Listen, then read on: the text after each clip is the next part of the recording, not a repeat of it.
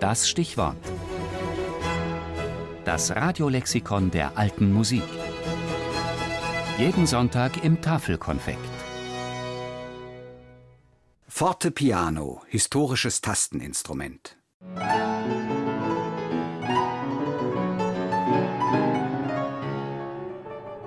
Es war eine echte Innovation, ein echter Fortschritt damals gegen Ende des 17. Jahrhunderts. Ein besaitetes Tasteninstrument, auf dem man laut und leise spielen konnte und auf dem man diese Lautstärkegrade auch graduell ansteuern und wieder verlassen konnte.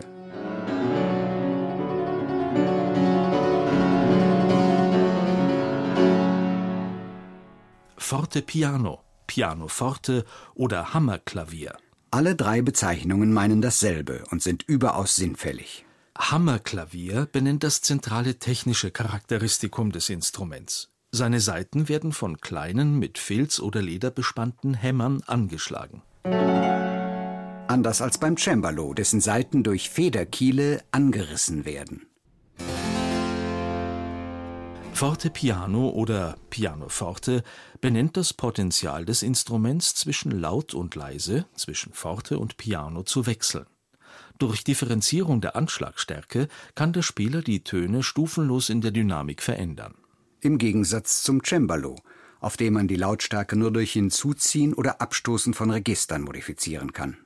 Das alte und das neue Instrument hat Karl Philipp Emanuel Bach 1788 in seinem Doppelkonzert für Cembalo, Fortepiano und Orchester gegenübergestellt.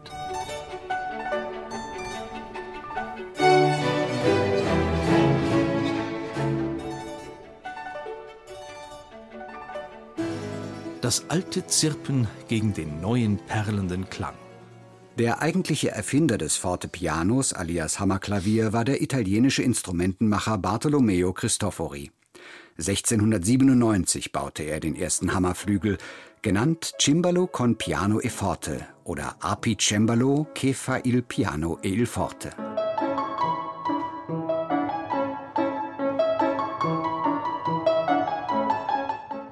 Herausragende Bedeutung für die Weiterentwicklung des Fortepianos erlangten die Silbermann-Dynastie im Elsass und in Sachsen sowie die Familie Karlstein in Süddeutschland und Österreich. Legendäre Pianoforte-Verfertiger, deren Instrumente nach 1800 das Cembalo gänzlich verdrängten. Das Fortepiano wurde zum Standard-Tasteninstrument. In seiner modernen Form, dem Klavier, ist es dies bis heute geblieben